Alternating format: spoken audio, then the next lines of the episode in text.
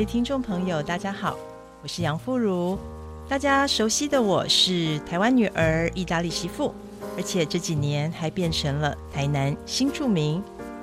台南文学季 Podcast 系列关不上的故事盒，主角当然是我深深爱着的台南。古城啊，就像一本书，有说不完的故事。这个系列的故事和节目，收藏了关于府城的记忆和感情。我们会以台南为主题的书写，邀请的来宾有出版人、在地作家、老店经营者、建筑还有策展专家。他们和主持人一起，大家一起用声音来带领听众穿梭在台南的大街小巷，谈风土历史、文化生活，也谈自己的创作经验。在这个试播集里面，就让我先说说自己的台南故事吧。我其实是一个不断在搬家的人，人生首次移民，我先在英国落脚，后来到了意大利生根。当时认识的靴子国大小事，我戴的是一双台湾女儿的眼睛。意大利对我来说是全新的生活环境。靴子国民爱开玩笑，家庭关系很紧密，这个特质非常的台湾，让我很安心。而当时在意大利吃的葱油饼还有披萨，在我眼里，他们简直是表兄弟。而我住的城市附近呢，人们很喜欢用猪油、红葱头来拌鸡蛋细面。每一次我闻到猪油拌红葱头的味道，都可以解我思乡之情。慢慢的，异乡变成了故乡。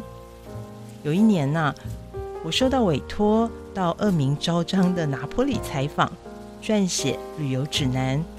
我的先生劝我不要在光天化日之下拿出照相机，而且啊，还要我在出门之前把结婚戒指脱下来，因为他很担心意大利南部的治安。可是，我先生的担心其实是多余的。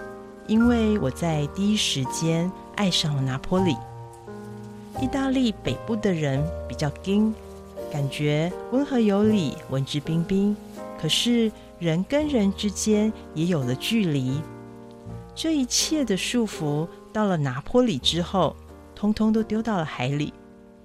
阳光普照、热情奔放的南方，其实没有奥格熊这款代际。说话呢，细声细语，拧来拧去，在南方完全不管用。就算初次见面，在意大利南部，大家还是会用面对自家的阿贝阿姆的方式来互相打招呼，真心赤诚的对待，感觉非常亲切。人生的第二次移民，我来到了台南，千山万水过境，看事情的角度不同了。这个城市比起大学时第一次来访，给我截然不同的感受。府城的乡亲爱用方言，嗓门大，而且多数人彼此相信，邻里之间热情温馨。到了台南生活，我找回了自己的意大利韵律，写作、思考、教学。当大脑忙完之后，可以散一个长长的步。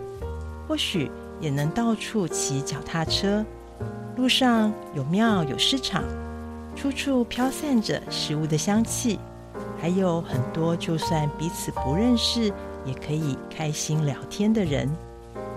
这个啊，其实很像我朝思暮想的拿坡里。哲学家叔本华他说：“每个人都把自己视野的极限。”当做世界的极限。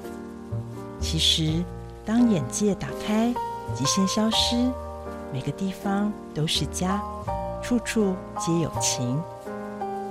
台南文学季关不上的故事和 Podcast 系列，这一集试播集，我与大家分享我的台南故事。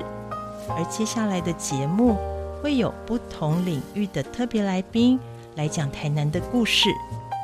我诚心邀请大家跟我们一起打开故事盒，读府城的书写，听台南的故事。